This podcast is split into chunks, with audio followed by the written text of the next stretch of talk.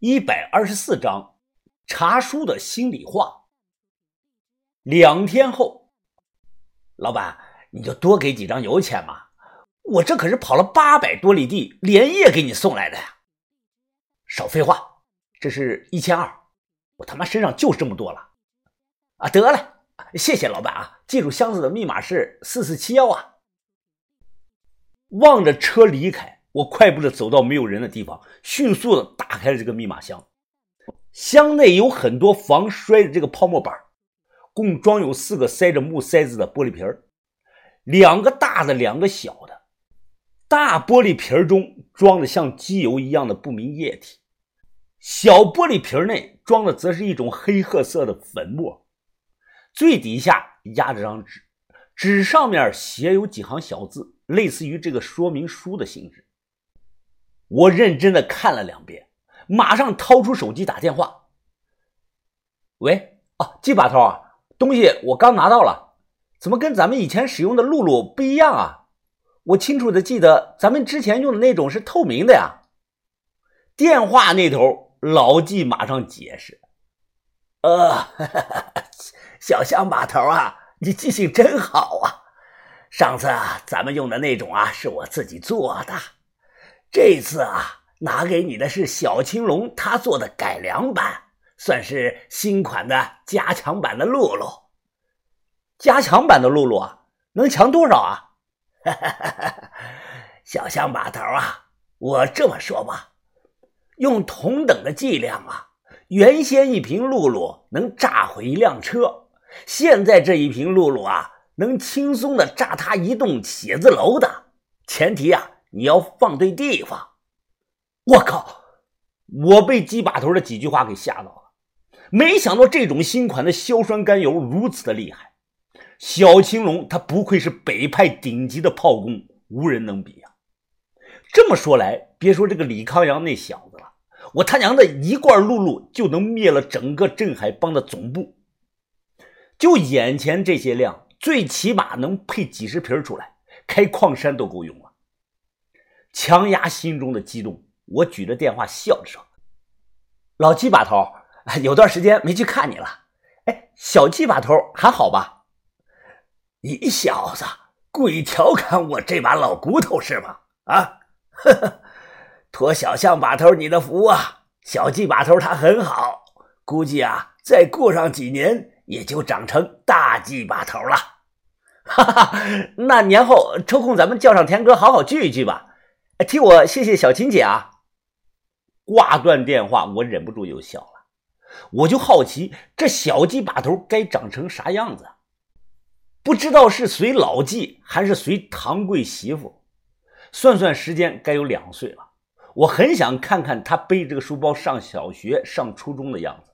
前提是那个时候我还活着。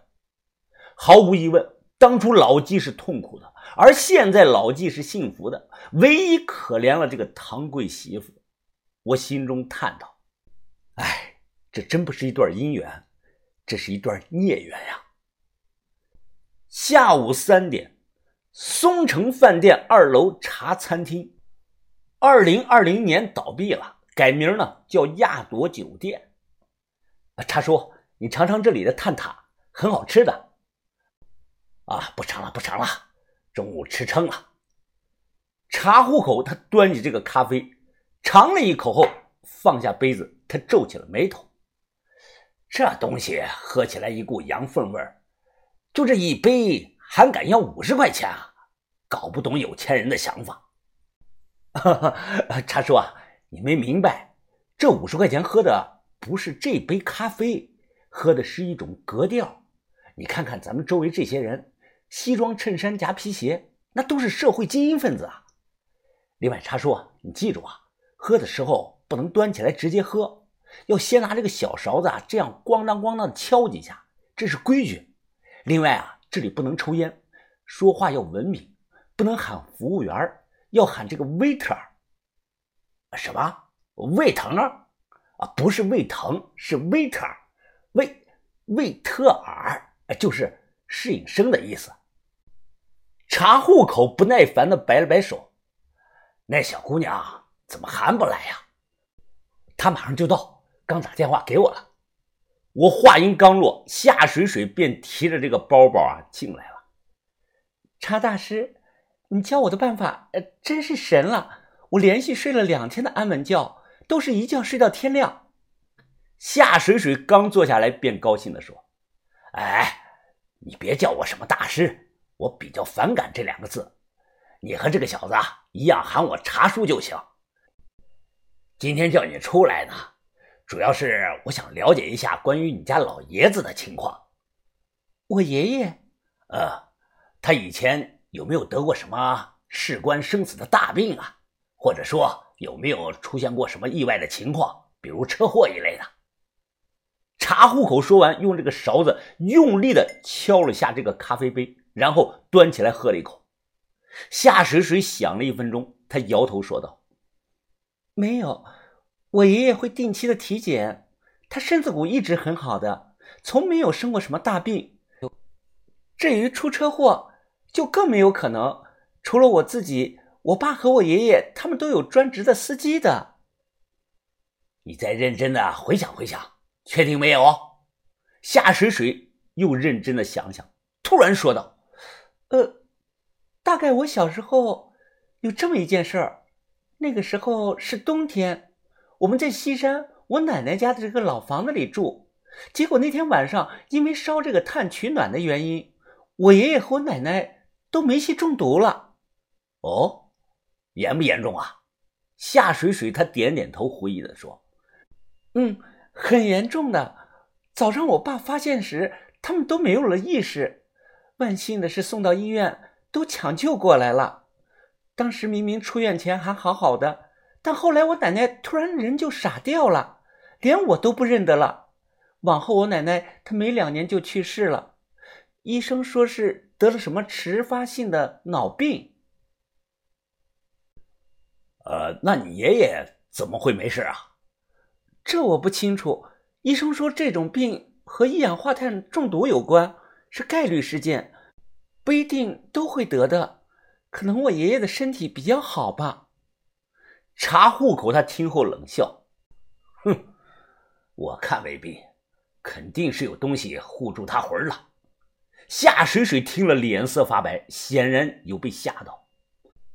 我皱着眉说道：“岁数差不多。”你奶奶中毒死了，你爷爷却活蹦乱跳，一点影响都没有，这就有点反常啊！任何一件事一旦反常，背后都是有原因的。把你的手给我，我抓起夏水水白净的小手，将一个蛋挞放在他的手心中。现在选择权在你的手上，要不要我们继续查下去？如果同意，你就吃一口；如果不同意，你就扔了。我和茶叔。都不再追查此事，因为说到底，我和茶叔都是外人，这是你们内部的家事啊。有一点我要提前告诉你啊，如果最后我们查出什么不好的事儿，比如和你妈当年的突然病亡有关，那你得有心理准备。夏水水听后啊，他闭上了眼，过了半分钟，他睁开眼，眼神坚定的说道：“这么多年来，我饱受折磨，我想知道。”我和我妈是怎么一回事儿？我想要给自己一个交代。说完，他拿起这个蛋挞，用力的咬了一口。查户口笑道：“呵呵，小姑娘很勇敢，我很欣赏你。放心吧，我以我南平查户口的江湖名号发誓，会护你周全的。”查户口他又说：“上次的事儿啊，没办完。我想要啊，在你家里找一件东西。什么东西？”我可以帮忙找，啊，不行，你找不到的。那个东西很邪的，它一定藏在很隐蔽的地方。就算是我，也必须借助罗盘的指引才行啊。夏水水，他想想，皱了皱眉头。嗯，后天吧。后天晚上，我爸有两场酒局要应付，他晚上不会回来。到时我支开管家，你们可以从后门来我家里。啊，好，那就这么说定了。那姑娘，你就先回吧。我借故出去送夏水水，顺道拜托了一件事情，请他帮忙。夏水水听后十分的疑惑，不过他还是答应我了，说自己应该能办得到。回来后，我和茶叔继续享受这个下午茶。毕竟五十块钱一杯啊，加上这个蛋挞，奔着两百去了。不多坐一会儿啊，那不是亏了吗？之前茶叔提到过一个我陌生的词汇，叫“养家鬼”，我便问他这是什么意思。他解释的说道：“哎呀，就和养小鬼属于一种路子，但难度呢大很多，相对应的得到的好处便更多。”他问我：“你知不知道为什么很多人都说香港的算命先生和风水师傅厉害呢？很多内地的明星或者富豪。”都特意跑到香港找人看风水，甚至是不惜一掷千金呢。茶叔，我不清楚啊，这背后难道有什么隐情吗？哼，当然有啊。